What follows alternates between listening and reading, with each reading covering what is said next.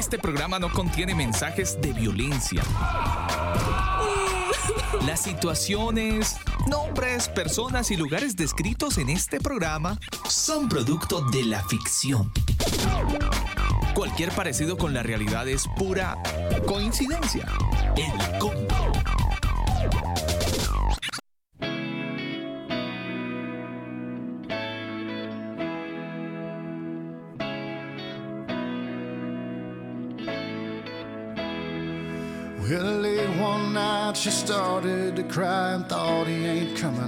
Mis amigos del combo, muy buenas noches. Un saludo muy especial para toda la audiencia que a esta hora del día se conecta a través de elcombo.com. Damos gracias a Dios por este tiempo, por este día, por esta oportunidad que nos da el Creador. Poder llegar a todos ustedes a través de este momento, llegar con buena música en este martes 22 de octubre a las 9 de la noche 8 minutos, generando esta señal desde Santiago de Chile. Y elevando también una oración, como lo diría Third Day. I need a miracle. Necesitamos un milagro.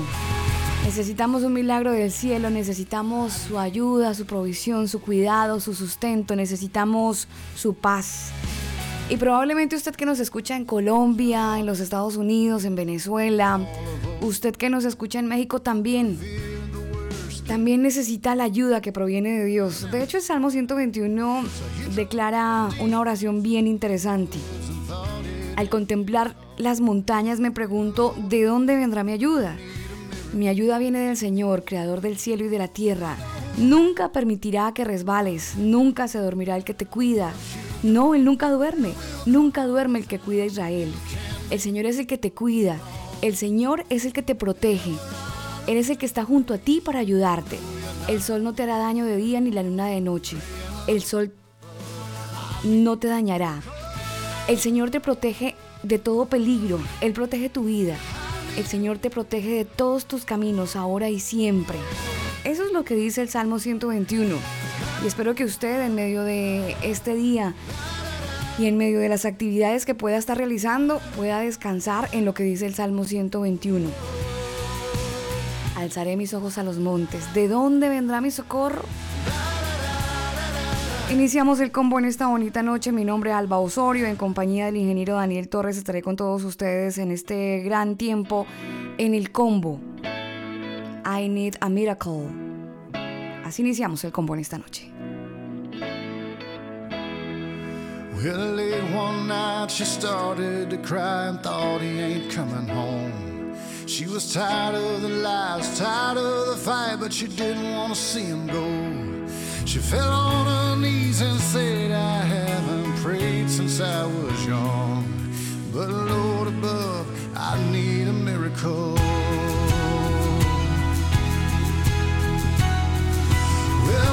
Matter who you are, and no matter what you've done,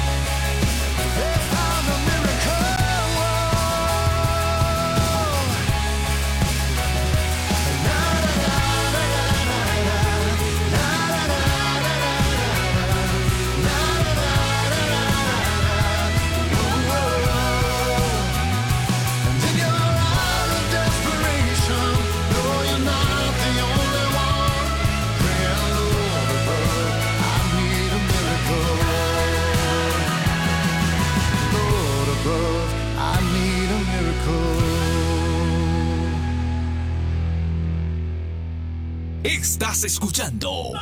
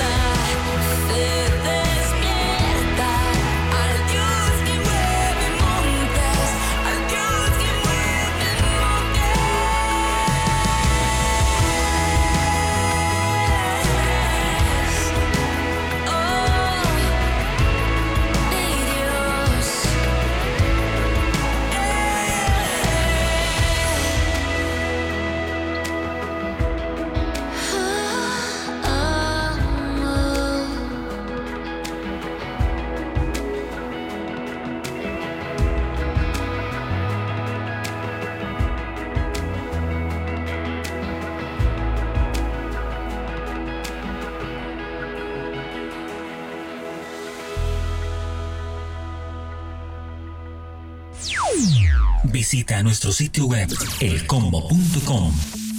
Habla la Biblia de las enfermedades psicosomáticas. En octubre, los jueves son para descubrir, explorar, aprender y reflexionar. Conéctate con los episodios del combo.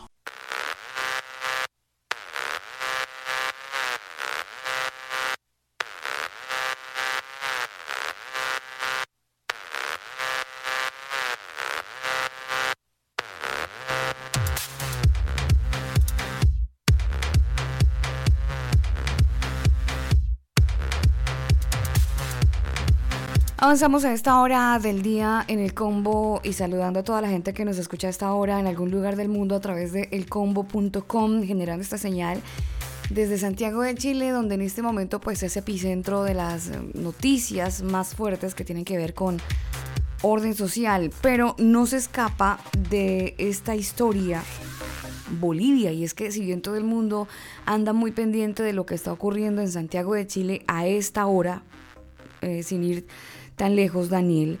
Nos están enviando una información nuestros amigos en Santa Isabel de Trinidad. Eso es en la Florida.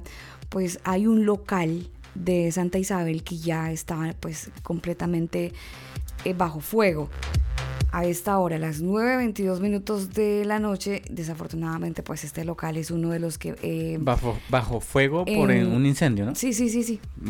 sí. Pues porque se puede entender bajo fuego por disparos. Ah, bueno, por un incendio. Por un incendio se incendia el Santa Isabel, el supermercado Santa Isabel. Sí, señor. Bomberos están trabajando en el sector, bomberos, bomberos de la compañía de Ñuñoa y la Florida. Mire, pero hablando de Chile, no hay que ignorar el resto de países en la región porque hay un caótico cuestionamiento sobre este recuento de votos en Bolivia que ha convertido a este país en una olla a presión que está a punto de estallar. Y esta interrupción del escrutinio rápido y durante casi una hora y de alguna manera su repentina reactivación en la noche de lunes con unos resultados que dejan a Evo Morales al borde de una victoria sin necesidad de ir a una segunda vuelta. Pues esto ha desatado toda la protesta en las diferentes ciudades o por lo menos en las principales ciudades de Bolivia y pues dando al principal candidato opositor, a este exmandatario Carlos Mesa, del que usted nos hablaba ayer, que llamó a todos sus seguidores a ejercer presión en la calle y calificó de fraude escandaloso el proceso electoral, donde se ha conocido básicamente que hay unos retrasos por cuenta de este, de este recuento y ha generado todas estas protestas. De hecho, la OEA, Bruselas y Estados Unidos están criticando el proceso electoral que tuvo como un frenazo en el escrutinio y luego una reactivación y entonces ya están las personas haciendo sus comentarios con respecto a la veracidad de que Evo Morales sea nuevamente el presidente de Bolivia, pero con esta situación que no simpatiza mucho con las personas. Y de hecho, los seguidores del candidato Carlos Mesa pues están haciendo, Daniel, ya protestas. De hecho, hay un cordón humano que está generándose frente a una, una casi una barricada, Daniel, de personas que quieren pues buscar como la, la presión y, el, y, una explicación del por qué este reconteo de votos y el por qué este frenazo en algo que venía completamente normal en la noche de lunes. Sí, señora. De hecho, el Tribunal Supremo, eh, también el señor Antonio admitió el martes, eh, bajo las críticas, ¿no? que este organismo pues eh, no estaba muy, muy, muy claro lo que había pasado con el escrutinio de los votos y la renuncia fue motivada por la eh, pero desestimada por la decisión de la sala del, del Tribunal Supremo Electoral. Así que eh, pues eso, eso es lo que está sucediendo y vamos a ver qué pasa con el pasar de las horas. Pero renunció el vicepresidente del Tribunal Supremo Electoral de Bolivia. Son las 9 de la noche 23 minutos, avanzamos con más noticias, información que tiene que ver a esta hora del día Ah, con Chile, por supuesto. Exactamente, y es que le cuento Alba que el ex candidato y diputado del Frente Amplio, el señor Karim Belmar, de la Revolución Demócrata, fue detenido en Rancagua. Eh, pues imagínese que este aspirante al Congreso del partido 15 se produjo eh, una detención porque el señor llevaba elementos incendiarios entonces fueron sorprendidos en las cercanías del cuartel de la PDI. Estaban encapuchados, andaban en un vehículo donde portaban ciertos elementos que son pues los que producen el fuego, ¿no? Para generar incendios. Es lo que detalló la, la, Fiscalía en jefe de la Unidad de Análisis Criminal, Carlos Fuentes, según consigna. Así que el ex candidato de Renovación Demócrata, Karim Belmar, detenido por portar elementos incendiarios. Vea pues cositas que empiezan a salir a la luz. Son las 9.24 minutos. Oiga, hoy se estuvo filtrando. Bueno, en realidad este, este audio viene, se dio a conocer desde el domingo, pero hasta el día de hoy en la mañana, algunos medios de comunicación estuvieron dando a conocer este audio. Y también eh, hubo otros medios de comunicación que decían que no, que no era verdad, que, que era una fake news. Y básicamente trataron de desmentir las palabras de la primera dama. Sí, señora, eh, ese audio eh, fue compartido a través de diversos medios de comunicación. Al principio decían que no, que cómo era posible que ese audio iba a ser verdad, que esta señora iba a manifestarse de esa manera, pero de la misma moneda mm, dijeron que sí, que sí era ella. Sí, mire, este fue el audio que se estuvo filtrando y que básicamente generó pues cierta incomodidad en algunas personas. De hecho, tanto así Daniel, que estaban haciendo comentarios y grandes titulares como serán alienígenas, o sea que Santiago vuelve a mm. marchar en forma pacífica por una mejor vida, pero se están preguntando si son alienígenas y se hacen la pregunta por, la siguiente, por el siguiente audio. Yo creo que lo más importante es tratar de nosotros mantener la cabeza fría, no seguir calentándonos porque lo que viene es muy, muy, muy grave. Adelantando el toque queda porque se supo que la, estrategia es romper toda la cadena de abastecimiento de alimentos, incluso algunas zonas del agua, las farmacias intentaron quemar un hospital e intentaron tomarse el aeropuerto. estamos absolutamente sobrepasado, es como una invasión extranjera, alienígena, no sé cómo se dice, y no tenemos las herramientas para combatirla. Por favor, mantengamos nosotros la calma, llamemos a la gente buena voluntad, aprovechen de racionar, de ration, ¿cómo se dice? racionar la comida, eh, no, mm, y vamos a tener que disminuir nuestros privilegios y compartir con los demás. Ahí está la primera dama, Cecilia Morel, Daniel con este tema que generó muchísimos comentarios el día de hoy. Ha sido una de las cosas más comentadas en este, en este día, este audio. Sí señora, ha sido muy comentado y pues eh, ella dice ahí que van a tener que compartir su riqueza con los demás. Y es que no solamente ella se ha manifestado, Alba, también la selección de Chile de fútbol eh, publicó una fotografía a través de su cuenta oficial en Twitter donde ellos decían no podemos desconocer lo que están viviendo nuestros compatriotas y la lucha que ellos tienen es justa, incluso eh, porque aquí vive nuestra familia, es lo que comentan en el tweet. Y se ve la foto de la selección de Chile juvenil con todos los eh, las personas que trabajan ahí, no incluidos los la, em, los técnicos, eh, bueno, la, la, gente, especialistas médicos y, todo el personal. Todo el cuerpo técnico, sí. El cuerpo técnico en la foto oficial en su cuenta de Twitter. Sí, señor.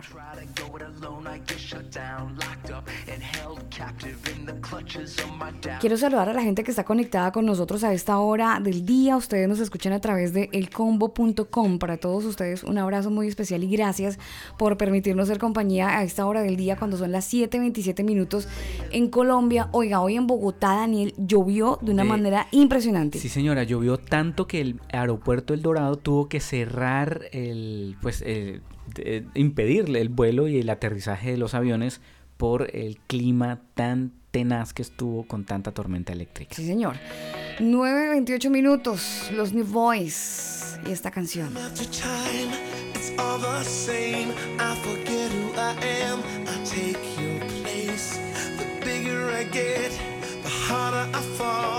I act like I don't need you at all. And one by one, my bridges burn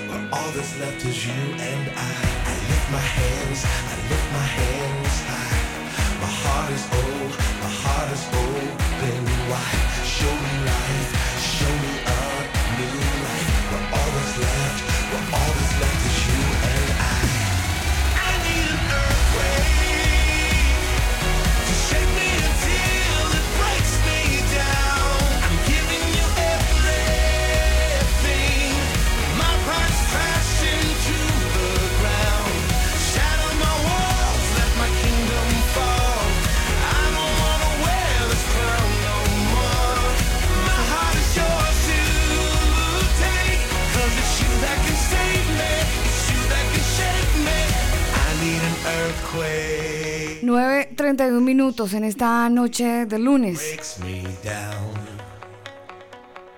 9.32 minutos, seguimos con más música, más canciones que glorifican y exaltan el nombre de nuestro Dios. Antes les recuerdo que ustedes nos pueden escuchar todos los días, lo pueden hacer, pueden ingresar a Spotify, Daniel. ¿Cómo lo pueden hacer los oyentes que están conectados desde Spotify y que puedan seguir el podcast? Es muy fácil, ustedes ingresan a Spotify eh, eh, desde Spotify buscan ustedes el combo oficial. El combo oficial, usted pone ahí en el buscador, el combo se escribe con cada kilo. Entonces escribe el combo oficial y ahí va a aparecer el link eh, o la carátula del podcast, del canal del podcast. Y ahí usted le da a seguir y desde ahí usted va a poder escuchar absolutamente todos los programas que se emiten en el combo.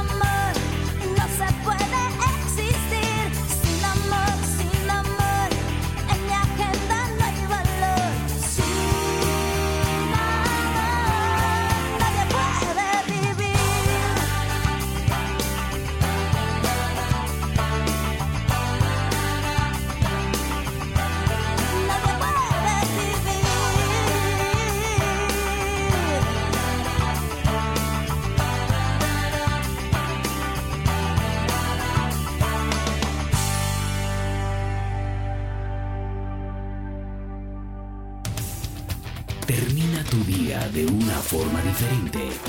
Sintoniza el Combo Night. Solo Jesucristo es el camino, la verdad y la vida. Si te cuentan otra cosa, te están desinformando. Infórmate en el Combo.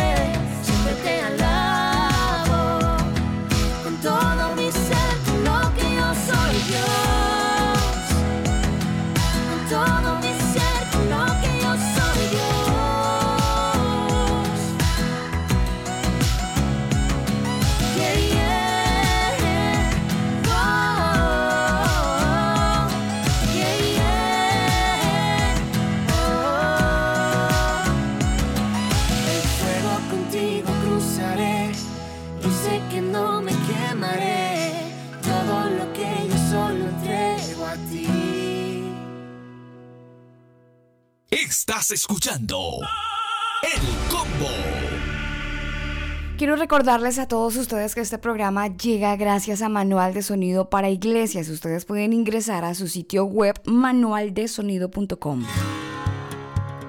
Manual de Sonido para Iglesias. Es el primer libro con énfasis en la educación dirigida a los músicos de las denominaciones eclesiásticas. Este libro fue escrito por Elber Montiel, productor musical colombiano, y Daniel Torres, ingeniero de sonido chileno. Sus conocimientos enriquecerán desde un punto de vista técnico a los ministerios de las diferentes congregaciones, brindando la posibilidad de mejorar la calidad del sonido y acople de la banda en el momento de realizar sus reuniones o eventos en vivo. El exceso de volumen es perjudicial para tu salud. Infórmate www.manualdesonido.com.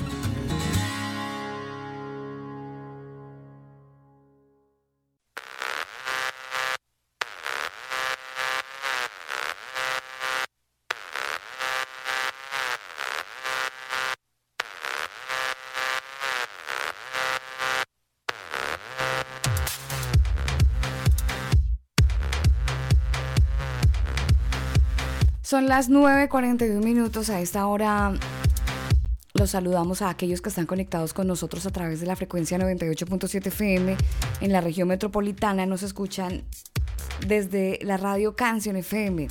Para todos ustedes un saludo muy especial y nuevamente muchas gracias por permitirnos ser compañía en medio de este día tan un poco agitado que hemos tenido, bueno, días agitados en la región metropolitana y ahora en todo el país. Cuando uno empieza a echar un vistazo, Daniel, a todo lo que está ocurriendo en la región, pero no me refiero meramente a Chile, sino a nuestra región latinoamericana, suramericana especialmente, donde vemos cada vez que hay protestas en Colombia, manifestaciones y personas que salen de Venezuela, estas manifestaciones que ahora comentábamos por cuenta de lo que ocurre en Bolivia, Ecuador, que hace poco pasó por uh, una protesta indígena bastante fuerte, fueron casi dos semanas súper complicadas. Venezuela está en una crisis también social. Y Chile, que como lo decíamos ayer en teoría, éramos el país o era el país más estable de la región, pues ahora desde el pasado viernes un poco eh, revolucionado por cuenta de lo que usted ya ha visto en las noticias pues eso genera en todos un, tema, un sentimiento como de impotencia, eso genera en todos como una insatisfacción de, las cosas, de lo que ocurre. Y, se nos invaden algunas personas ese, ese sentimiento donde qué hacer, qué hacer cuando usted puede tener todas las ganas del mundo de ayudar, de querer mejorar la situación del país, de la vida de otras personas y de repente no se puede. Por eso hoy en el combo queremos eh, hacerlo partícipe a usted de nuestro tema del día con nuestro numeral. Nuestro numeral que estará, está ya disponible en redes sociales para que usted pueda opinar. Sí, señora, y es que este tema que está viviendo Chile definitivamente a todos nos pone un poco tristes. De hecho, no sé si usted pudo eh, checar la entrevista que tuvo el señor Don Francisco o Mario Kreuzberger en un canal de televisión y él en pleno canal pues lloraba y decía me duele lo que está pasando en Chile porque ese no es mi Chile, mm. ese no es eh, el, pueblo chileno, no es el que saquea, no es el que incendia, no es el que rompe y lloraba él en plena en plena entrevista en ese canal de televisión. Y el sentimiento eh, pues efectivamente es ese, ese no es el Chile el que estamos acostumbrados a ver que es un Chile que, que cuando hay un desastre natural, un terremoto, por ejemplo, como el que hubo en 2010, usted ve un Chile totalmente diferente, que no existen barreras, que no existen eh, estatus o eh, niveles económicos, sino todos somos compatriotas, todos somos chilenos y entre todos vamos a salir de esta y nos ayudamos, nos, nos apoyamos. Eh, obviamente hay ciertas exigencias que sí es, es muy, muy latente ya el tema y tienen mucha razón con respecto a, todo lo que está sucediendo eh, con muchas personas de clase media y clase baja que definitivamente eh, alguien por ahí dice es que Chile no tiene clase baja, Chile tiene dos clases sociales, el que tiene y el mm. que no tiene, mm. porque son muy marcadas. Y eso es lo que la gente quiere que se acabe, que no existan solamente esas dos clases sociales, sino que la clase media pues tenga el nivel y que tenga la opción de salir adelante. Entonces, si a lo mejor usted se esfuerza mucho tiempo por montar una empresa, una pequeña pyme, una tienda, lo que sea, pues que el gobierno eh, le ayude y le dé facilidades para que usted pueda salir adelante y no que la claven con muchos impuestos con permisos, con tantas cosas que hay que pagar para poder funcionar con un local. Entonces, eh, eso como que usted dice, bueno, pero ¿me quieren ayudar para salir adelante o, o, o simplemente me quieren mantener ahí. Y esa es la pelea de mucha gente en Chile que por supuesto es muy legítima y, vale la pena escuchar. Sí, señor.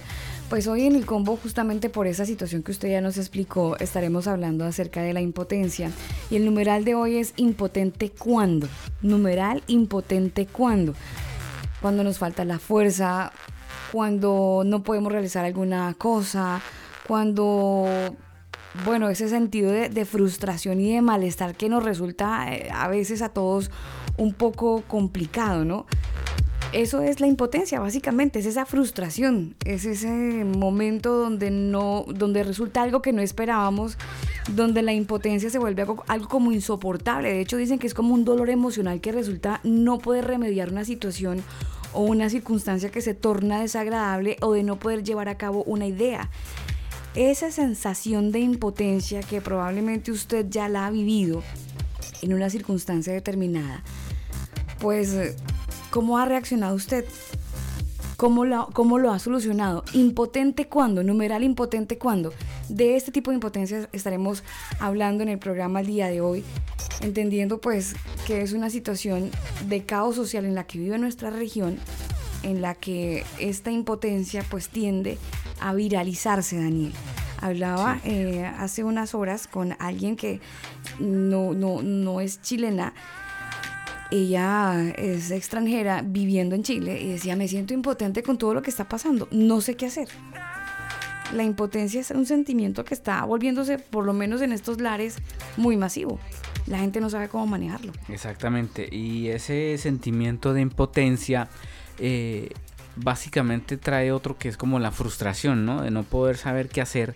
Y desafortunadamente, pues los medios lo único que hacen es generar pánico y caos con mucha noticia, muchas cosas que, que no ayudan. Eh, sí, usted se informa y todo, pero ya hay momentos donde usted ya se quiere desconectar y no escuchar más porque esa vaina la va a tirar a la depresión mm. eh, y definitivamente no, no, no, no no, no vale la pena a veces como que contaminarse con tanta cosa y más bien dedicar un tiempo para orar.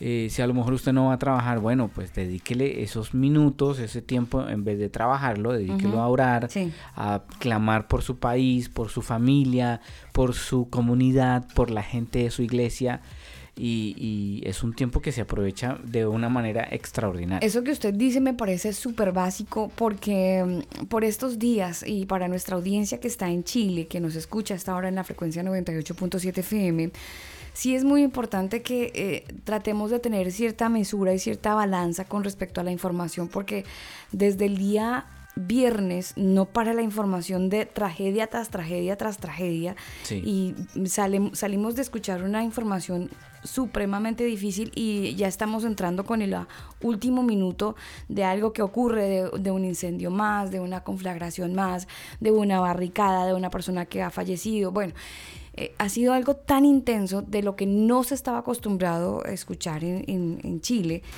que de repente satura y, ya, ya, ya es, se, se, se, extenúa un poco de tanta información donde desafortunadamente no es buena y es donde viene esta impotencia y es donde viene la saturación de noticias. Por eso es tan importante que usted por un momento, bueno, es una sugerencia, por supuesto usted toma la decisión, pero que usted pueda apagar un poco la noticia, todo lo que está ocurriendo, porque por más de que le dediquemos todo el día escuchando, no podemos mejorar absolutamente nada, salvo que usted se arrodille y le pida a Dios que tome el control y la rienda de lo que viene ocurriendo, salvo que usted tome la decisión de elegir su de su tiempo y no sé, tenga un tiempo de, cercanía con Dios y cante y pueda escuchar unas prédicas si le es posible y pueda tener como un tiempo de conexión con Dios porque todo esto nos, nos saca absolutamente, nos saca. Sí, nos, nos, nos enfermamos de, escuchar tanto desastre y tanta cosa. Sí. Y, ya, o sea, si usted, y ahora, si usted es de los que va a protestar, pues proteste de manera pacífica Y si eh, le, están dando las 7 y 30 de la tarde y sabe que hay toque de queda, pues váyase para su casa, no se exponga, no les dé el gusto de estar en la calle y, acate la, la, norma y listo. Y al día siguiente, pues si quiere ir a protestar, hágalo y de una manera pacífica, por supuesto. Sí, total. Pero que la gente reaccione de verdad y no le demos tanto tiempo a las noticias que son muy, muy malas. Bueno, esta noticia que le voy a dar no es tan mala y es una noticia interesante porque imagínese que los señores de Facebook se han manifestado y dijeron que destinarán mil millones de dólares en los próximos 10 años a la construcción de viviendas asequibles en los Estados Unidos, la mayoría de ellas en la ciudad de California, donde esta compañía tiene su sede. La red social líder se asoció con el gobernador Gavin Newsom y ellos están con otras entidades también asociados para construir 20.000 nuevas viviendas para maestros, enfermeras, personal de atención de emergencias y otros trabajadores esenciales. Es lo que dijo el director financiero de Facebook, el señor David Wiener. También el acceso a estas viviendas asequibles para todas las familias es clave para abandonar la desigualdad económica y recuperar la movilidad social en California y más allá, es lo que dijo Newsom en un comunicado. El gobernador estatal también dice que va a resolver la equidad para estas viviendas por sí solo, pero necesitamos que otros se unan a Facebook para avanzar.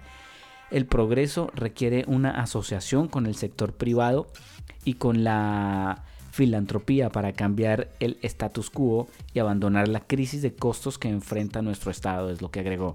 Facebook se ha asociado previamente con un grupo de comunitarios que también ellos son funcionarios locales con una iniciativa de viviendas de bajo costo en el área de las de la bahía de San Francisco y de Mellow Park, Silicon Valley, donde la compañía también tiene sus instalaciones. En San Francisco, una familia de cuatro, cuatro integrantes con un ingreso familiar de mil dólares anuales se considera una, una, familia de bajos recursos según Wenner. Así que la construcción de estas viviendas asequibles para todo el concepto de ingresos es un problema en toda California y se debe abandonar a través de las asociaciones que reúnan empresas, comunidades, organizaciones sin fines de lucro y responsables políticos en todo este estado para controlar esta situación, es lo que termina diciendo el señor Winner. Mm. Bueno, ayuda para la gente que lo necesita y más en temas de vivienda que de verdad se necesita bastante. 9.53 minutos antes de irnos con el clásico, también le tengo una muy buena noticia que tiene que ver con Indonesia, uno de los países que también sufre bastante, y es que las Biblias que están siendo distribuidas en Indonesia no son suficientes, Daniel, son muy pocas Biblias, porque muchos cristianos tienen que turnarse, muchos cristianos tienen que turnarse para leer la Biblia. Es donde la mayoría de personas que viven en este país pues son, son musulmanes. De hecho, se ha conocido la historia de Agnus, que es un joven estudiante que tiene acceso a una copia de la Biblia. Él vive en Kalimantan y precisamente es un pueblo que está ubicado en la isla Borneo y él vive donde la mayoría de sus pobladores son musulmanos, pero Agnus fue criado por padres animistas y se convirtió en eh, bueno, él y su familia se convirtieron en cristianos después de ser evangelizados por un maestro y algunos amigos de su escuela estuvieron cuestionando el origen de las cosas y así llegaron a Jesucristo, al creador del universo y de esta manera pues llega esta familia al cristianismo. Su primera Biblia costó 7 dólares y una donación hecha por una organización cristiana llamada Bruce Allen. En ese país donde hay nueve musulmanes por un cristiano, es difícil obtener acceso a la, a la, Biblia, al libro sagrado. Muchos no pueden acceder a las sagradas escrituras durante los servicios religiosos como, como parte de de estos pequeños lugares donde la gente se reúne, pero se dice que hay grupos donde hay de 5 a 10 personas y solo una Biblia para poderla leer. Durante el verano, esta organización cristiana um, estuvo entregando una cantidad de Biblias que incluía la copia, la copia de Agnus, este niño que tomó la decisión de permitir que su Biblia fuera como fotocopiada y de alguna manera otras personas también tuvieran acceso pues a la Biblia. Sin embargo, no fue suficiente pues este, este gran gesto que tuvo este muchacho para satisfacer las necesidades de los cristianos que viven en Indonesia. Se ha conocido también que unos días después de esta campaña, desde esta organización regresaron a Estados Unidos y recibieron muchos correos electrónicos, llamadas de diferentes personas que querían eh, compartir el Evangelio y querían abonar también dinero para comprar Biblias a esta organización y de esta manera que ellos llevaran llevaran Biblias a Indonesia, donde ya está empezando a compartir el Evangelio todas las personas que se encuentran en este lugar donde la mayoría son musulmanas y donde de grupos donde hay de 5 a 10 personas solamente se tiene una Biblia para poder tener acceso al contenido de las Sagradas Escrituras. Bien por la gente de Indonesia, bien por la gente que quiere compartir el Evangelio y donde no se sienten impotentes, Daniel, donde predicar el Evangelio de Jesucristo se volvió algo tan, tan difícil, donde en muchas ocasiones se corre el riesgo de perder la vida pues esta gente ante la impotencia se ha revestido de fuerza y lo que ha hecho es eh, animarse, ser creativos y entonces permitir que el libro sagrado o que la Biblia pueda ser redistribuido gracias a otras personas que han puesto su mano en el corazón y la otra en el bolsillo y de esta manera pues tienen como objetivo poder adquirir más libros, más Biblias para la gente en Indonesia. Son las 9.57 minutos hoy en el combo, estamos hablando acerca de la impotencia. Estaremos eh, desarrollando este temita, por eso queremos animarlos a ustedes que están conectados con nosotros a esta hora del día, opinen con nuestro hashtag impotente cuando. Así lo pueden hacer en redes sociales. Estamos como arroba el o en su red social. En Twitter también nos pueden encontrar arroba el. Rápidamente le comento que el señor presidente Sebastián Piñera comentó que en los momentos más difíciles, con unidad, esfuerzo, voluntad y esperanza, Chile siempre ha sabido salir adelante. Y también pide perdón por su falta de visión con respecto a todo lo que está sucediendo y por supuesto propone una mesa de diálogo que muy pronto va a anunciar. Eso dijo el presidente Sebastián Piñera hace cuánto? Diez minutos. Mm. Es hora de irnos con nuestro clásico a las 9.58 minutos. Vámonos para... Uf, Dios mío. Y hay una perlita también. Presidente anuncia aumento del salario mínimo. Mm.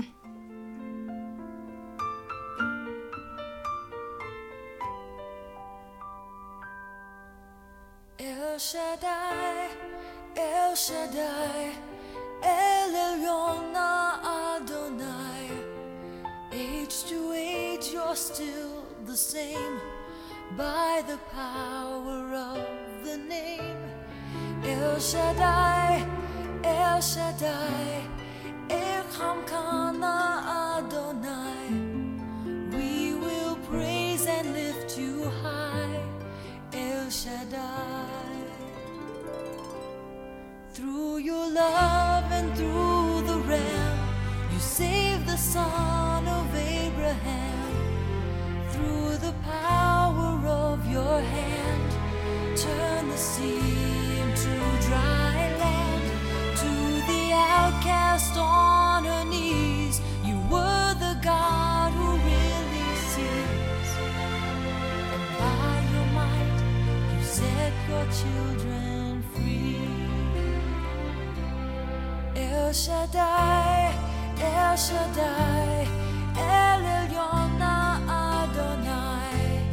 age to age, you're still the same by the power of the name El Shaddai, El Shaddai, Elkamana Adonai. We will praise and lift you high, El Shaddai.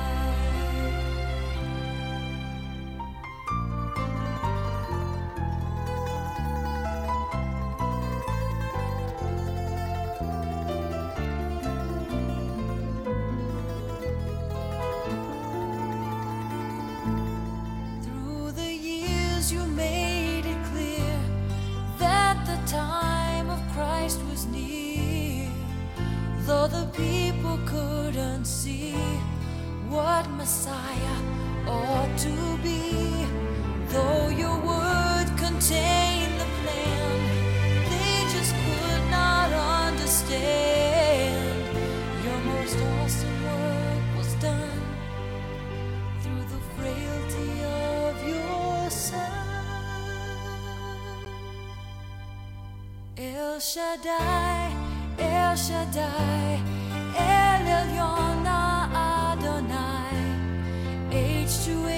you're still the same. By the power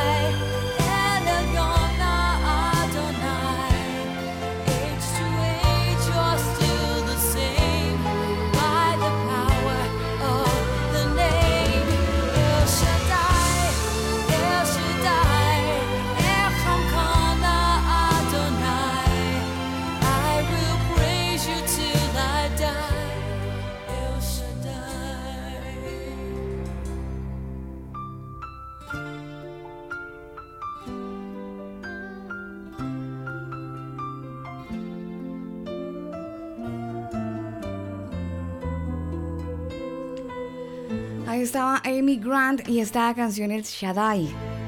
Son las 10 de la noche, dos minutos. Este era el clásico del momento y por supuesto disfrutándolo con todas sus, eh, sus melodías, con todas sus letras, dijo un amigo por ahí. Año 1985. Amy Grant.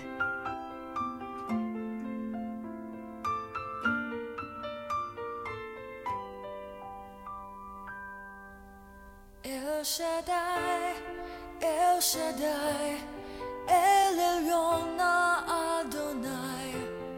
Age to age, you're still the same by the power of the name.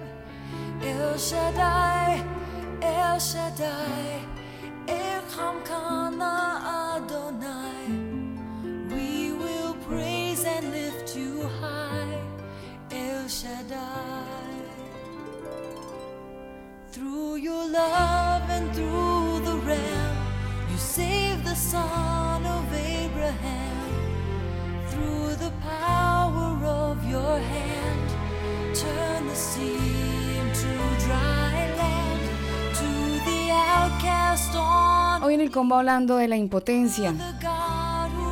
Hoy en el combo preguntándonos ciertas cosas. Mire Daniel que con este tema que ha estado ocurriendo en la región metropolitana, ya luego del discurso que hace 10 minutos entregó el presidente Sebastián Piñera, pues empiezan a conocer los cambios sustanciales, Daniel, y drásticos y un aumento bien profundo que se ha estado conociendo en este día y hace apenas unos minutos aquí en la región metropolitana por cuenta de lo que ha anunciado el presidente Sebastián Piñera. Ay, sí señora, sí señora, ahí ha comunicado cositas, eh, ha anunciado otras, mm, eh, bueno, no sé, es que es, es esperanza- esperanzador, pero a la vez eh, angustia que tengan que pasar las cosas de esta manera, ¿no? Entonces, ¿Sabe a- qué me preocupa a Ahora mí? sí, como dice el escudo de Chile, por la razón o la fuerza. Sí, pero lo único que me preocupa aquí, Daniel, es, mm, es que si se consiguieron las cosas con violencia, ya van dos países, Ecuador y Chile. Me preocupa que esto sea mm, un agente motivante, una acción motivante para la región. Eso sería muy preocupante. Aquí están algunas de sus palabras, escuchemos lo que él dijo. y la seguridad de los ciudadanos y la protección de los bienes, tanto públicos como privados, están debidamente resguardados. Y estamos trabajando duro para alcanzar ese momento. Quiero reconocer y agradecer a nuestras Fuerzas Armadas y de Orden. Su labor ha sido muy difícil, muy sacrificada. Pero quiero que sus mandos y todos sus integrantes sepan que su labor es vital. Es vital para proteger nuestra democracia, para proteger nuestras libertades, para proteger los derechos humanos de todos los compatriotas y también para garantizar la seguridad de las personas y la seguridad de los bienes, tanto públicos como privados. Y esto es especialmente importante para los sectores más humildes y para la clase media de nuestro país. Son ellos los que han sufrido la peor parte de esta oleada de violencia y destrucción que hemos conocido en los últimos días. Quiero agradecer también la abnegada y eficaz labor de los bomberos de Chile, que han hecho un trabajo formidable por contener los incendios que algunos malvados no tienen ningún reparo en producir. Y a todos aquellos ciudadanos que han entregado también su mejor esfuerzo para proteger nuestra ciudad, para proteger sus propios barrios y para proteger a sus vecinos. Frente a las legítimas necesidades y demandas sociales de la ciudadanía, hemos escuchado con mucha atención y con mucha humildad, porque nos han entregado un mensaje muy potente. Es verdad que los problemas no se han producido en los últimos días, se venían acumulando hacía décadas.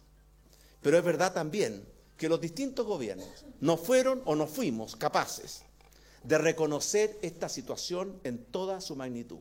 Esta situación de inequidad, de abuso, que ha significado una expresión genuina y auténtica de millones y millones de chilenos.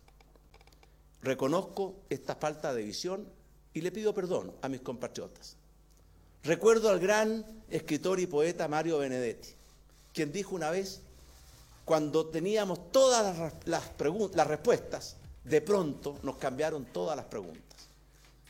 Hoy día vamos a tener que todos cambiar nuestra forma de actuar y nuestras prioridades para enfrentar esta demanda tan legítima de nuestros compatriotas. Todo problema significa una oportunidad. Y llegó el momento de aprovechar esa oportunidad, de recuperar el tiempo perdido y también de acelerar el ritmo y pasar a la acción y con urgencia en el campo de las soluciones. En estos días hemos tenido la oportunidad de escuchar a mucha gente, organizaciones ciudadanas, organizaciones de la sociedad civil, alcaldes, parlamentarios, también a los máximos representantes del el Senado, la Cámara de Diputados y el Poder Judicial, a quienes agradezco sinceramente su actitud constructiva y su disposición y buena voluntad. Hoy nos reunimos con los presidentes de los partidos políticos que aceptaron nuestra invitación a concurrir a la moneda, a buscar juntos y aportar todos a la construcción de un gran acuerdo nacional que nos permite impulsar y con mucha urgencia una poderosa y renovada agenda social que responda a las necesidades y a las esperanzas de tantos chilenos. Pudimos constatar que teníamos muchas coincidencias en el diagnóstico y en las soluciones, lo cual me llenó de alegría y de esperanza.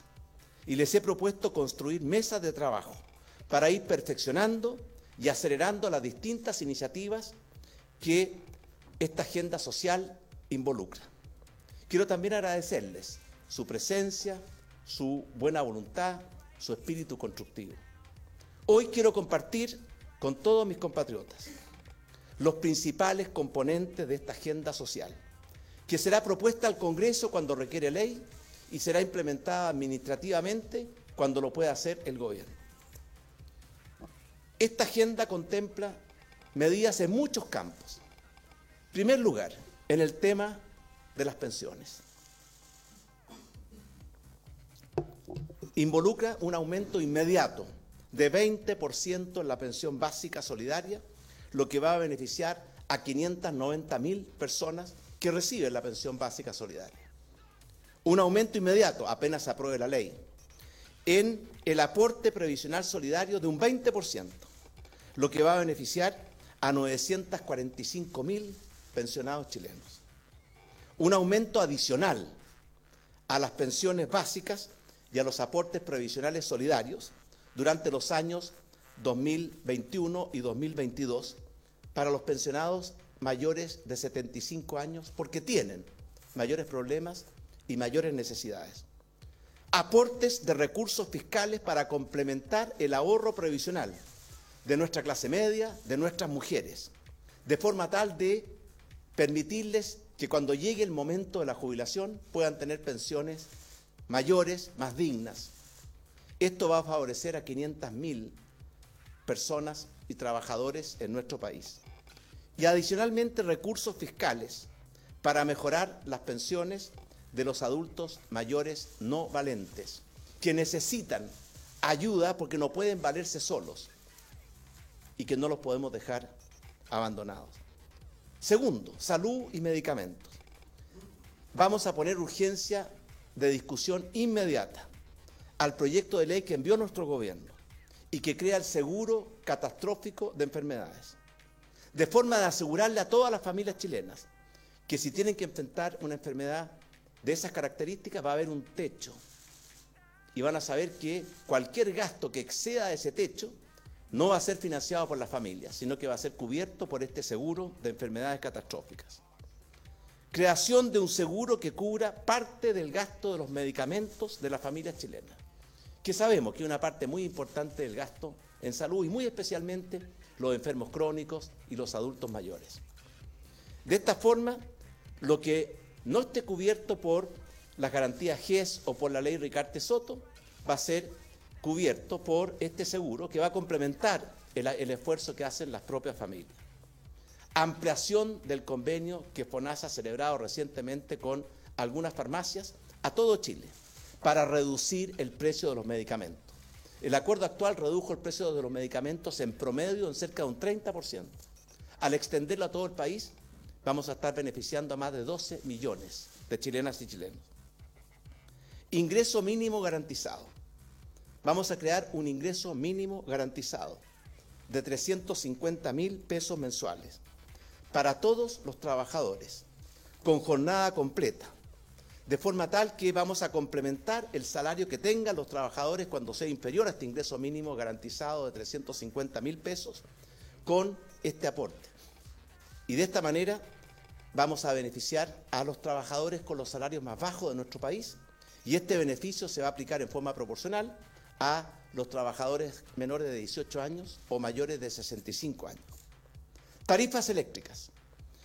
Hemos creado y vamos a implementar un mecanismo de estabilización del precio de la cuenta de la luz, de forma de poder anular el aumento que por ley se produjo de un 9,2%, de forma tal que este aumento no se va a producir y las tarifas eléctricas van a volver al nivel que tenían durante el primer semestre. También queremos pedir un esfuerzo adicional a los sectores de más altos ingresos y por eso vamos a proponer un proyecto de ley que crea un nuevo tramo en el impuesto global complementario de un 40%. Eh, hoy día la, la tasa máxima es 35, este tramo va a tener una tasa de 40% y va a afectar a todos aquellos con rentas superiores a los 8 millones de pesos mensuales. Y va a significar una mayor recaudación cercana a los 160 millones de dólares que va a contribuir a financiar este programa social. Creación de la Defensoría de las Víctimas para facilitar a los que han sido víctimas de la delincuencia el acceso y también la calidad de la atención jurídica, social, psicológica que tanto necesitan cuando son golpeados por la delincuencia. Mayor equidad entre las comunas de altos ingresos y de bajos ingresos, modificando el Fondo Común Municipal para que las comunas de altos ingresos contribuyan más y por tanto poder hacer aportes mayores a las comunas de bajos ingresos. Y esto va a permitir una mayor equidad en cosas tan importantes como los servicios municipales, como la seguridad, las luminarias, la infraestructura, los parques, las posibilidades de deporte, de cultura, de recreación. También esta agenda toca las dietas de los parlamentarios y los sueldos más altos en la administración pública. Vamos a plantear una reducción en esta dieta y estos sueldos. Y también una reducción, como lo anunciamos en la cuenta del primero de junio, en el número de parlamentarios y limitaciones a la reelección de los parlamentarios. Quiero también pedirle al Congreso. Existen muchos proyectos de ley que ha enviado nuestro gobierno de alto contenido social que creemos que deben y merecen una tramitación y aprobación más urgente. Por eso le pido al Congreso acelerar y aprobar iniciativas como el proyecto de beneficio a la infancia, que termina con el tristemente célebre Sename y lo reemplaza por dos nuevos servicios públicos. Uno dedicado a los niños, el Servicio de Protección de la Niñez y Adolescencia, y el otro, el Servicio de Reinserción Juvenil. También pedimos urgencia para el proyecto que crea el Seguro Catastrófico de Salud, al cual me referí hace un momento atrás, y al proyecto que crea la Sala Cuna Universal, para darle a todos los niños y a todas las mujeres o u hombres cuando corresponda el derecho a una sala cuna. Sabemos que lo que pasa en los primeros años de la vida de un niño determina en gran parte su futuro. Y tenemos que garantizar el acceso universal a la sala cuna. Además, el proyecto que establece la reducción de las contribuciones que pagan nuestros adultos mayores más vulnerables. Este plan también contempla un enorme esfuerzo para reconstruir todo lo que se ha destruido en nuestro país por la acción de estos delincuentes y vándalos. Por eso hemos elaborado un plan que nos va a permitir reconstruir lo que se ha destruido. Por ejemplo, solo la reconstrucción del metro va a significar tiempo y más de 300 millones de dólares. Y no es el único daño a la propiedad pública que se ha producido en estos días. Adicionalmente, encargado a todos los ministros, a los intendentes, a los alcaldes, a los seremis, que hagan un esfuerzo muy especial para poder acelerar e implementar con eficacia esta agenda social en todo lo que a ellos les corresponde. Queridos chilenos y chilenas, esta agenda social no va a solucionar todos los problemas que aquejan a las familias chilenas, pero es un esfuerzo grande y significativo para mejorar la calidad de vida y muy especialmente de los más vulnerables, de la clase media, de los más postergados. Y tiene una prioridad especialísima en los niños, en las mujeres y en nuestros adultos mayores. Esta agenda social va a requerir un enorme esfuerzo de mayores recursos, lo que va a exigir mucha eficacia y también reasignaciones del gasto existente actualmente. Quiero asegurarle a mis compatriotas que tanto la implementación como el financiamiento de esta agenda se va a hacer con responsabilidad, haciendo todos los esfuerzos para evitar impactos en el crecimiento, la creación de empleos, los salarios y también en los equilibrios macroeconómicos y fiscales tan necesarios. Queridos compatriotas, en los momentos más difíciles, y hemos enfrentado mucho, los chilenos siempre, con unidad, con voluntad, con coraje y con esperanza, hemos sabido superar la adversidad. Así recuperamos nuestra democracia. Así reconstruimos nuestro país después del terremoto del año 2010. Así rescatamos a nuestros mineros. Y así, estoy seguro, vamos a enfrentar estos tiempos difíciles y transformar esta crisis en una verdadera oportunidad de reencuentro entre los chilenos, de mirarnos a los ojos y solidarizar los unos con los otros, de mirarnos y estar consciente que el problema de uno es el problema de todos y crear una nueva oportunidad y una nueva esperanza de una mejor vida para tantas y tantos chilenos que lo quieren, lo necesitan y lo merecen. Que Dios bendiga a Chile, que Dios bendiga a todos los chilenos. Buenas noches y muchas gracias.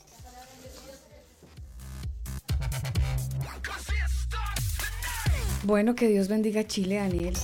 Creo que el pueblo ha estado también orando y entregando a Dios parte de toda esta gran preocupación porque si era muy alta. Genera una luz de esperanza toda esta historia por cuenta del anuncio, la locución presidencial del presidente Piñera que nos permite suspirar, respirar y esperar que toda esta historia termine. Bueno, definitivamente usted se da cuenta que eh, había que expresar la molestia. eh, desafortunadamente, pues eh, hay gente que se aprovecha de esto, ¿no? Delinque, roba, destruye y bueno, eso ya está mal. Pero bueno, hay que seguir orando por Chile y seguir orando por nuestros compatriotas, por la gente que de alguna manera no conoce a Dios y eh, desafortunadamente tiene una profunda herida en su corazón sí, sí, sí, sí. y rabia y, y de todo, pero pues eh, el único que nos puede hacer libres de todo eso se llama Jesucristo. Sí, señor.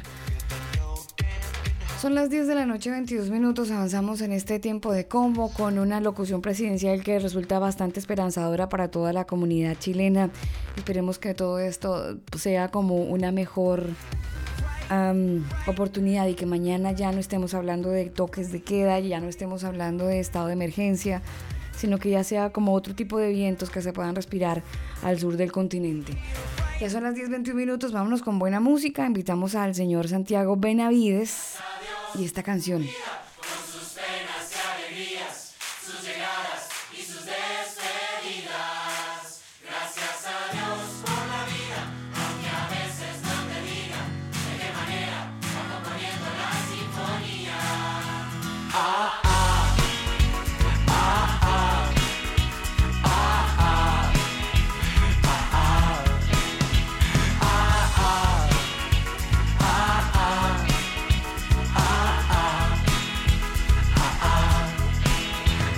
Veces que todo va bien y hay otras que, no van tan bien. Unas mañanas nos brilla el sol y otras más bien se lo olvidó. Hay madrugadas de pajaritos en que uno dice, uy, qué bonito, y otras que cantan de igual manera, pero uno piensa en la cauchera para la dama y el caballero y para toda ocasión. Gracias a Dios por la vida con sus penas y alegrías, sus llegadas y sus despedidas. Gracias a Dios por la vida, aunque a veces no te diga de qué manera va componiendo la sinfonía. Cuando el espejo saque la lengua, cuando ande triste, la billetera, cuando te venga gran aflicción o cuando pierda la selección.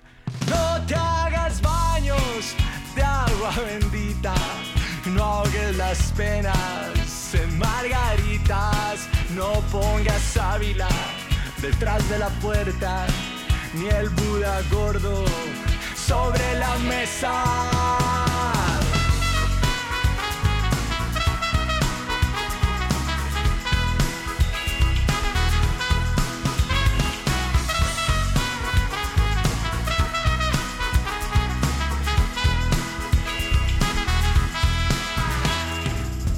El desierto, tenlo por cierto, lo puede volver manantial. Gracias a Dios por la vida con sus penas y alegrías, sus llegadas y sus despedidas.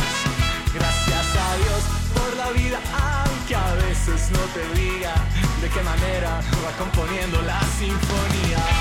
Gracias a Dios por la vida con sus penas llegadas y sus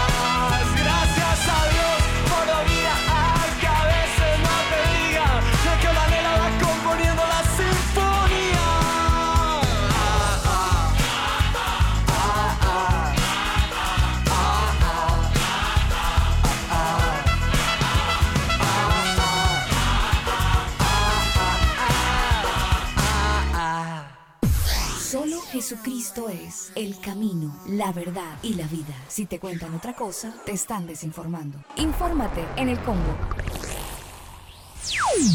Visita nuestro sitio web elcombo.com.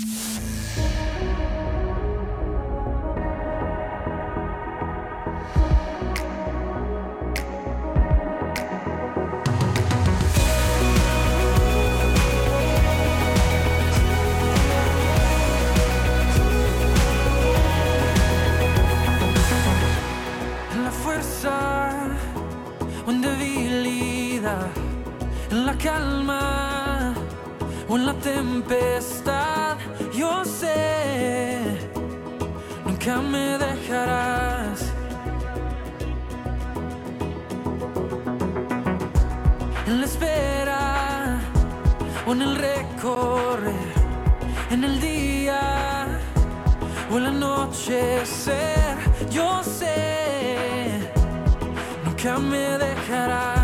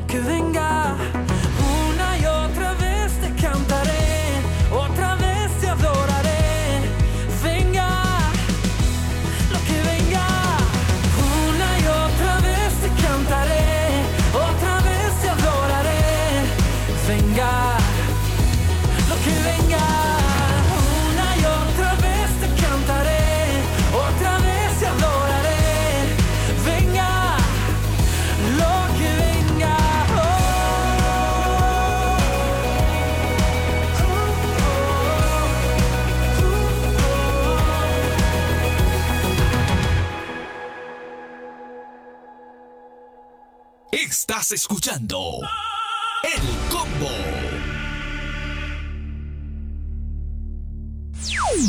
Visita nuestro sitio web elcombo.com.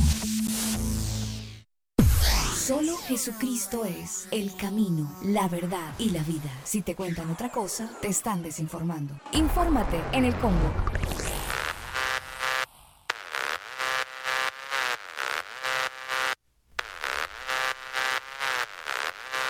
...10 de la noche, 29 minutos en Santiago de Chile. Queremos enviar un abrazo a todos los que nos están escuchando a través de radiocancionfm.cl, nos escuchan a través de elcombo.com y también a través de manualdesonido.com. También a la gente que nos escucha en Génesis, Radio Génesis 128.org y corazonsano.cl.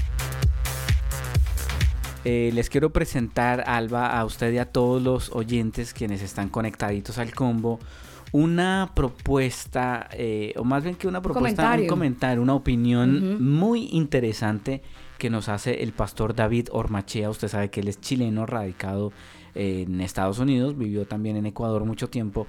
Pero el pastor David Ormachea nos comenta al respecto de toda la situación que está pasando en Chile y qué postura debemos tener nosotros como creyentes, como cristianos, como hijos de Dios. Que ahora después del anuncio del presidente Sebastián Piñera ya uno empieza a sentir ciertos vientos de paz.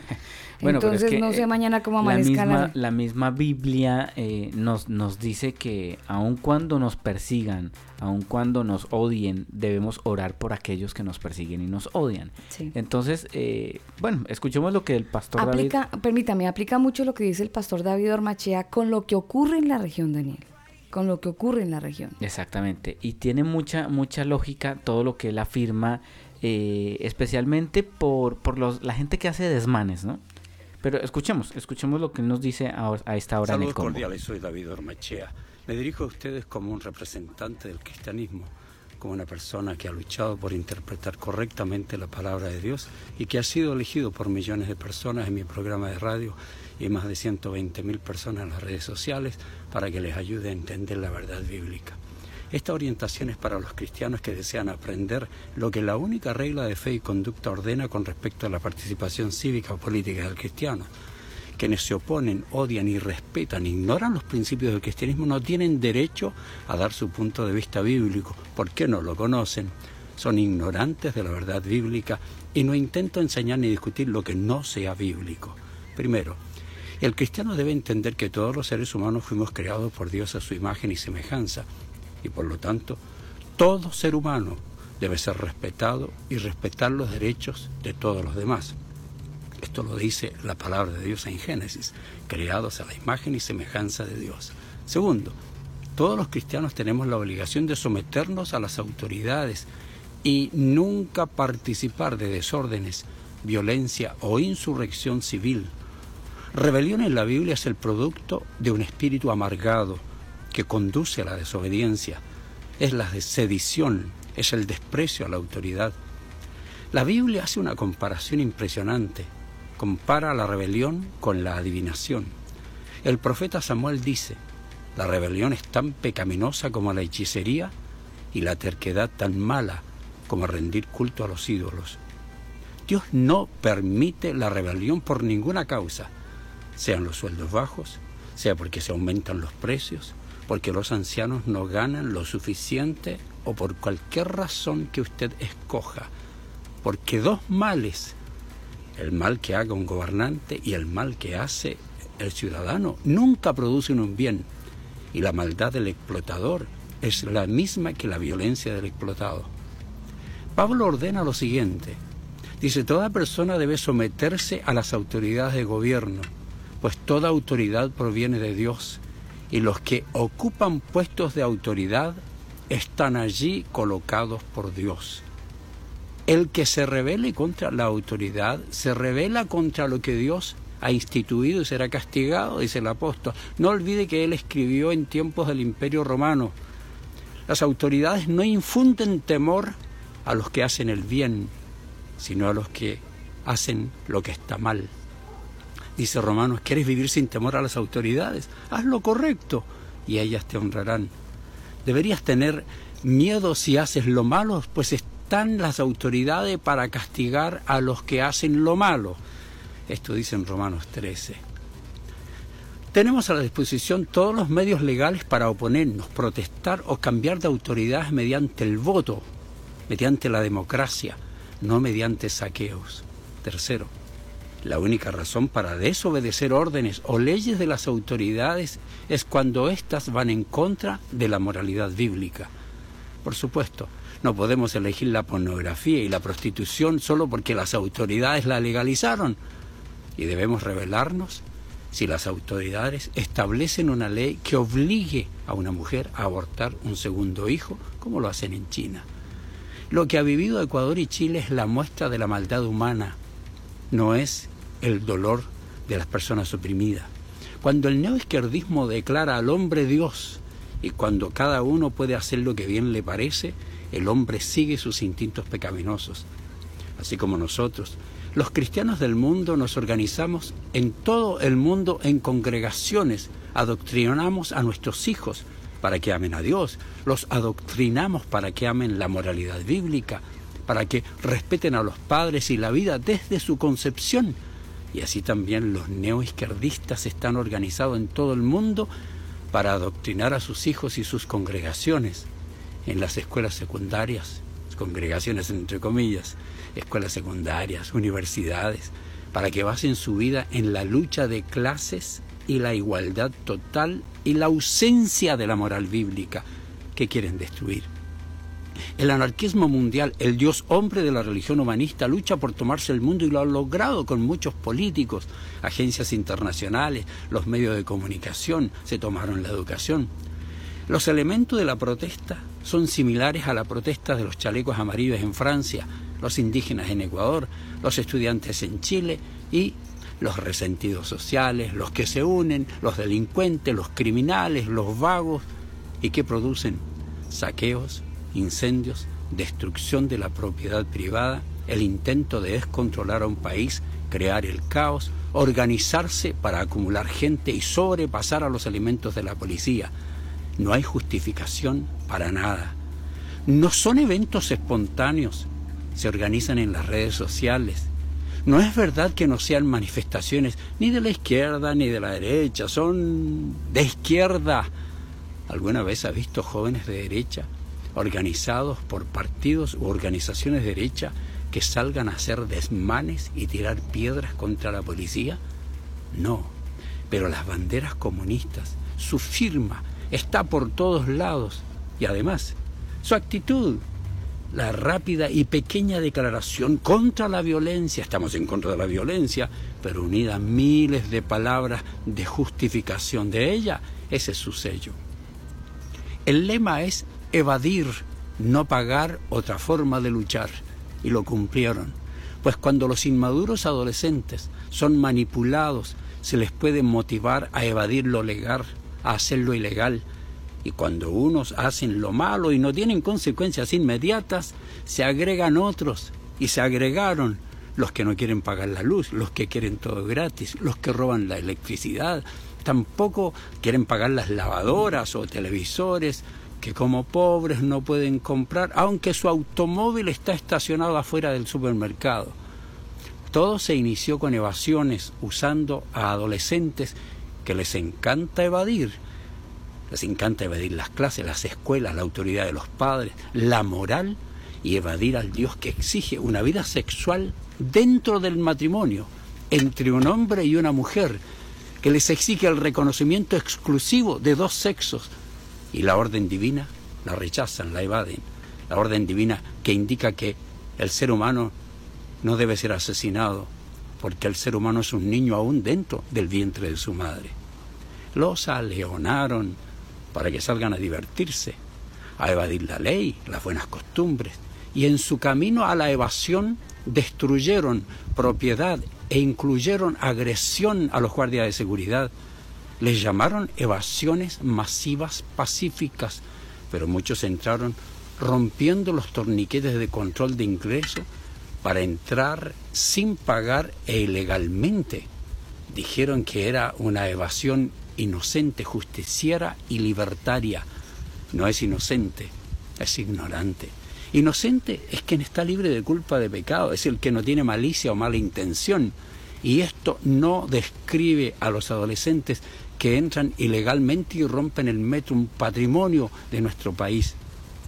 No promueve la justicia, busca su idea de justicia personal y no es una expresión de libertad, sino anarquía personal que la llevan a la anarquía social.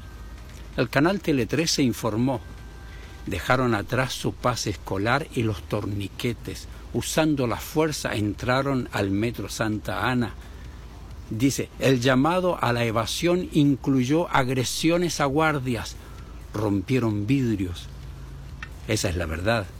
Porque los promotores de las insurrecciones en forma ridícula dicen esto. ¿Vio usted el programa de la televisión nacional.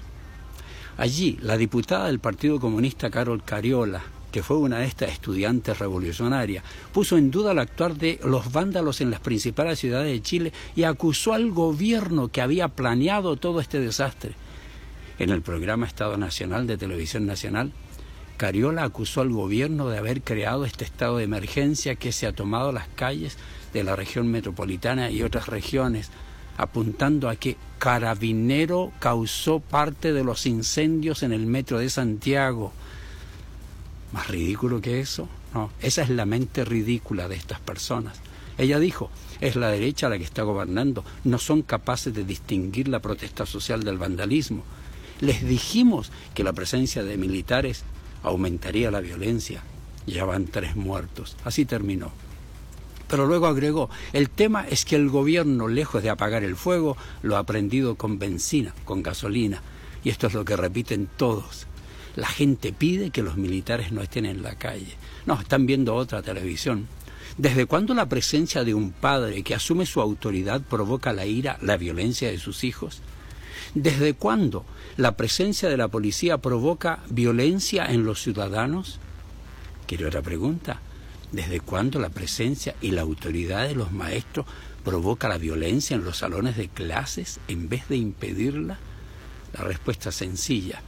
Desde que el secularismo, desde que el humanismo, desde que el comunismo, el ateísmo, el marxismo cultural, el agnosticismo, el progresismo, el neoizquierdismo, comenzó a enseñar que todos somos iguales, hombres y mujeres. Desde que comenzaron a quitarle la autoridad a los padres, a los maestros, y le dan más protección y armamento que nunca a los policías, que por sus leyes no pueden impedir saqueos, ni apresar a ladrones, ni arrestar con violencia a quienes cuando son arrestados responden con violencia.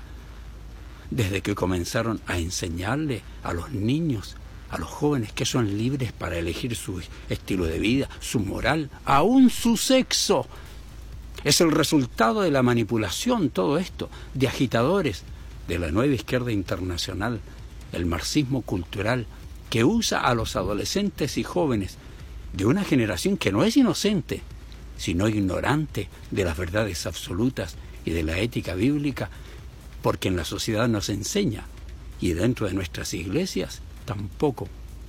Estos jóvenes no son inocentes, su Dios es el hombre, su regla de ética y conducta son los más astutos y manipuladores que los cautivan en las redes sociales. No, no son inocentes.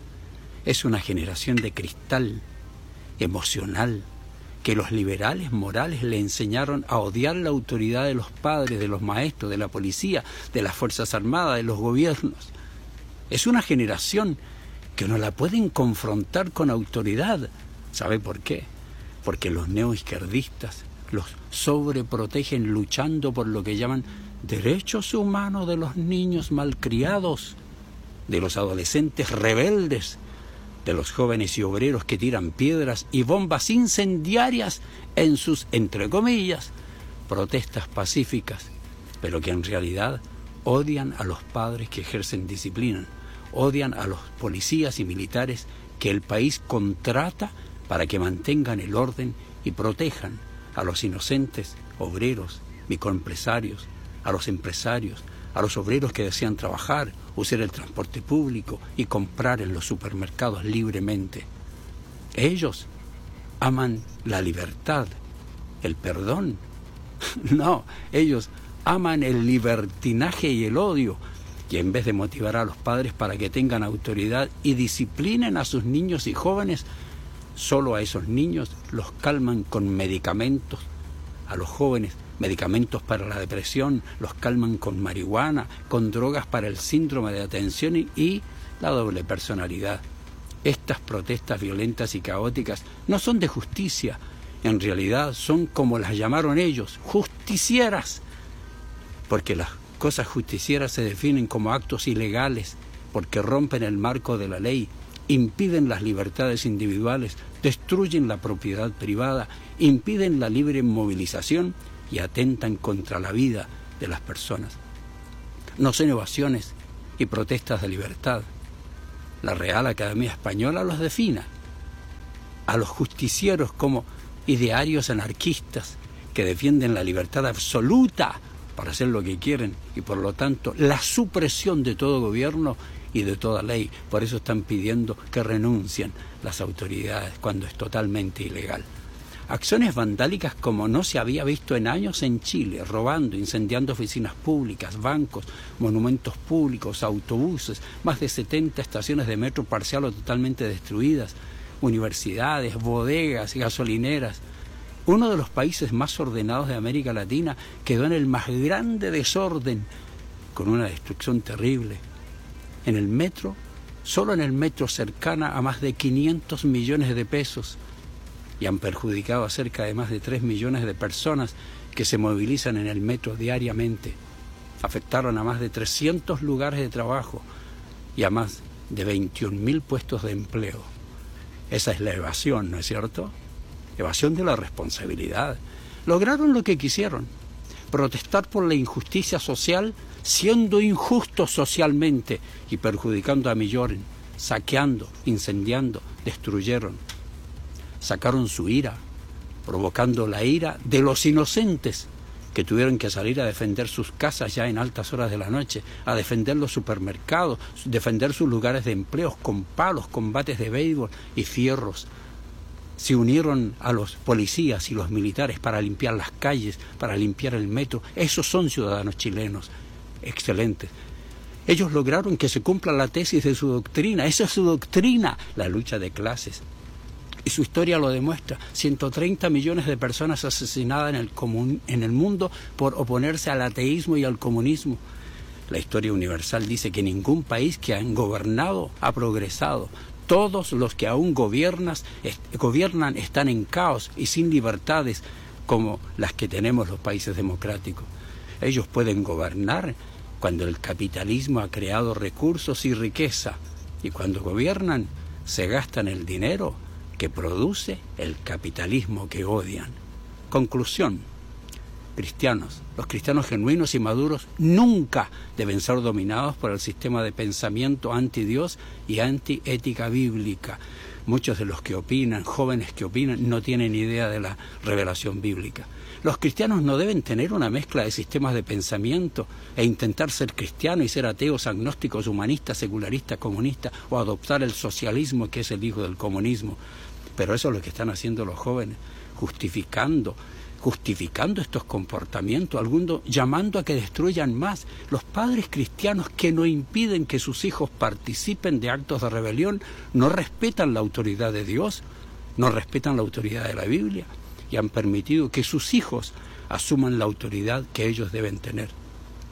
Los cristianos que apoyan estos movimientos con su presencia, con sus opiniones, o no son cristianos, y como dice Judas, se han introducido astutamente en las iglesias para abusar de la gracia, o son cristianos niños, inmaduros, o cristianos rebeldes, que recibirán las consecuencias de su rebelión y su desobediencia. La Biblia exige a los hijos de Dios que el cristianismo sea puro, sin mezcla. Los demás pueden vivir como prefieran. Soy David Ormachea. ¿Qué tal amigos? Soy el pastor David Ormachea y les invito a escuchar El Combo. No se olvide, escuche El Combo y seguirá siendo preparado para vivir en comunidad de amor y para enfrentar los desafíos de la vida.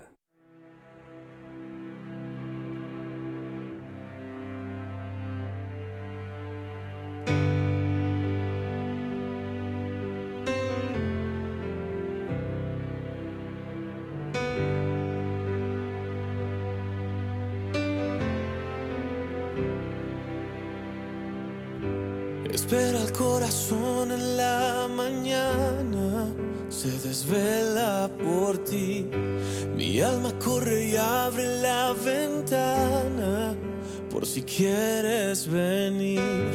Espero verte entrar como el viento y te deslices sobre mí. Tú eres el que trae el aliento. Atento estaré.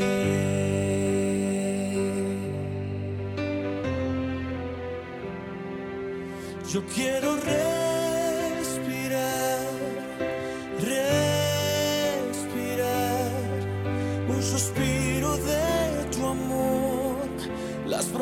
que me llenarán. Yo quiero respirar y en ti confiar que tu lluvia caiga en mí, porque muero sin tu respirar.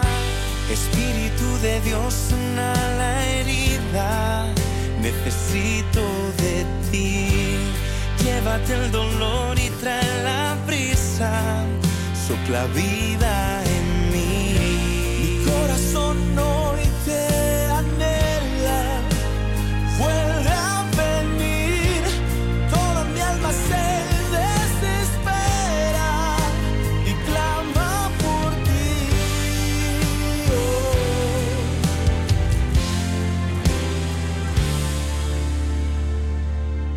Yo quiero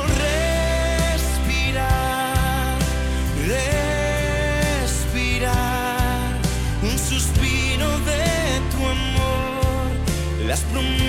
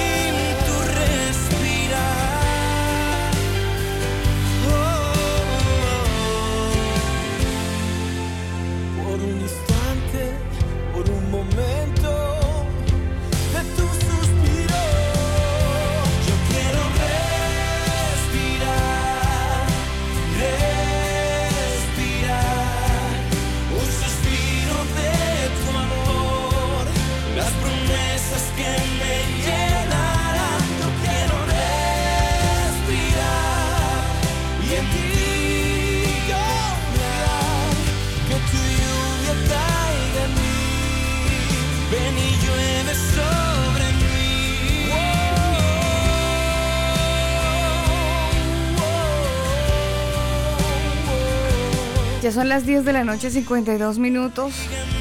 Una canción de la banda colombiana de Luz y Quique Paón. Entrando en la recta final, Daniel, de nuestro tema del día y del programa del día de hoy, pues empezamos ya a, como diría esta canción, a respirar y a tener la esperanza. Yo creo que en medio de la insatisfacción que podamos sentir los seres humanos cuando tenemos momentos de impotencia, cuando tenemos momentos de situaciones donde sentimos que no podemos resolverlas por, por cuenta propia, lo más importante es que podamos tener el dominio para poder descansar en el Señor. Es súper importante que usted y yo no nos dejemos llevar por la presión del momento, del problema, de la situación, del estrés, de la ansiedad, sino que podamos descansar en el Señor en oración y entregarle a la situación y dejar que Él haga las cosas, porque hay, situaciones que, que por más que usted y yo nos desesperemos, no las vamos a resolver. Hay situaciones que por más que intentemos como preocuparnos, de ahí no podemos Pasar. Sí. Y el preocuparse le va a generar a usted estrés, le va a generar a usted duda, le va a generar muchas cosas. Y le va a generar lo que estamos hablando hoy, impotencia. Porque a veces usted quisiera hacer tantas cosas, pero finalmente se escapa de sus manos y no lo puede hacer. Entonces usted se siente impotente, se siente frustrado, se siente mal. Pero lo que tenemos que hacer es descansar en Dios, entregarle a Él toda situación, entregar todo en manos de Él, eh, que a pesar de que sean momentos difíciles, Él tiene el control. Dios eh, siempre tiene el control y todo, absolutamente todo pasa porque Él quiere que pase. Lo que nosotros tenemos que hacer es descansar en Él, ser prudentes y confiar en que tarde o temprano Él nos va a dar la salida a esa situación que nos tiene tan impotentes. Sí, eh, recordar lo que dice Primera de Pedro 5.7. Descarguen en Él todas sus angustias porque Él tiene cuidado de ustedes. Totalmente. Dios tiene cuidado de usted, de mí, de nuestra situación. Entonces, ya. Es tan sencillo como eso. Uno quisiera quedarse explicando 20 mil palabras, pero no. La Biblia es tan sencilla que la puede entender hasta el pequeño más chico. Exactamente. Y eso es lo que tenemos que hacer, descansar en Él, entregarle nuestras cargas eh, y ya, dejar que Dios haga y determine lo que, lo que viene para nosotros. Sí, muy, muy importante orar, orar y preguntarle a Él eh, qué decisión, qué camino debemos tomar. Y de seguro Él le va a responder. Mm. Él no es de que no responde y, y nos ignora. No, Él responde. Él responde. Si a lo mejor usted nunca lo ha hecho, le invitamos a que abra su corazón, abra su Biblia y tenga una conversación con Él. Estos momentos eh, son para tener un poco de comunión con Él. Aproveche este toque de queda eh, y disfrute de ese momento de estar con Dios en vez de ir a, a exponerse y quebrantar la ley, que eso finalmente es muy perjudicial para usted. Entonces sea prudente, dedique tiempo para orar con Él, hablar con Él y mañana si desea ir a protestar hágalo de una manera pacífica. Porque muero sin tu respirar. Nos despedimos con música a esta hora del día en el combo. La invitación es para que usted pueda también acompañarnos en, bueno, nosotros lo acompañamos a usted en los podcasts. usted puede elegir el momento, bueno, el lugar, usted pone la hora, usted pone las circunstancias si quiere. Nosotros ponemos el programa. Fácil. Esta canción de Zoe, Estar Bien. Así hay que procurar estar, estar bien. Recuerden lo que dice la escritura, primera de Pedro 5:7, descarguen en él todas sus angustias, porque él tiene cuidado de ustedes. Les amamos, estar en nuestro corazón, en nuestras oraciones y si Dios quiere mañana estaremos de regreso con todos ustedes aquí en una nueva emisión de El Combo. Les amamos. Chao.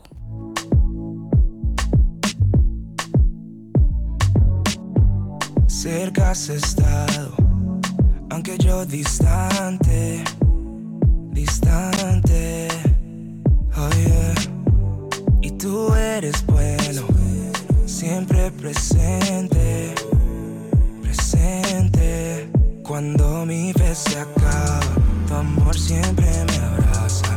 Yo sé que estás aquí, estás aquí. Cuando mi fe se acaba, tu amor siempre me abraza.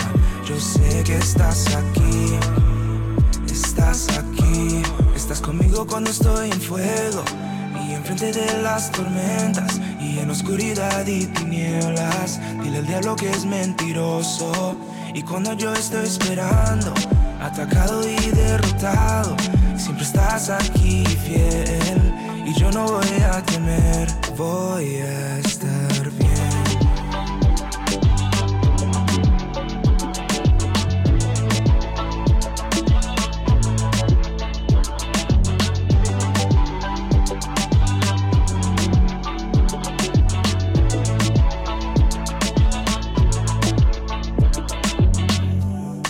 cuando me alejo, tu mano con mí, con mí, oh. Y nunca estás lejos, siento tu corazón latir, latir.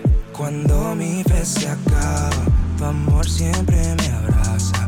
Yo sé que estás aquí, estás aquí. Cuando mi fe se acaba, tu amor siempre me abraza. Yo sé que estás aquí, estás aquí. Estás conmigo cuando estoy en fuego y enfrente de las tormentas y en oscuridad y tinieblas. Dile al diablo que es mentiroso. Y cuando yo estoy esperando, atacado y derrotado, siempre estás aquí fiel. Y yo no voy a temer, voy a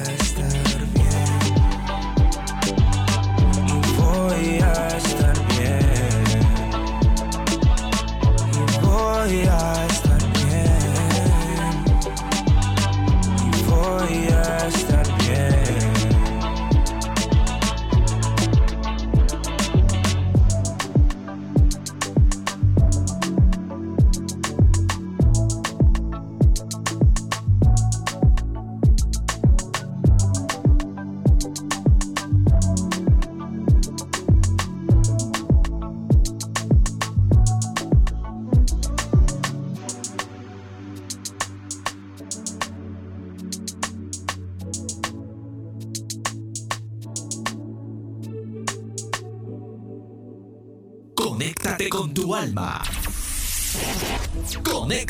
con el combo.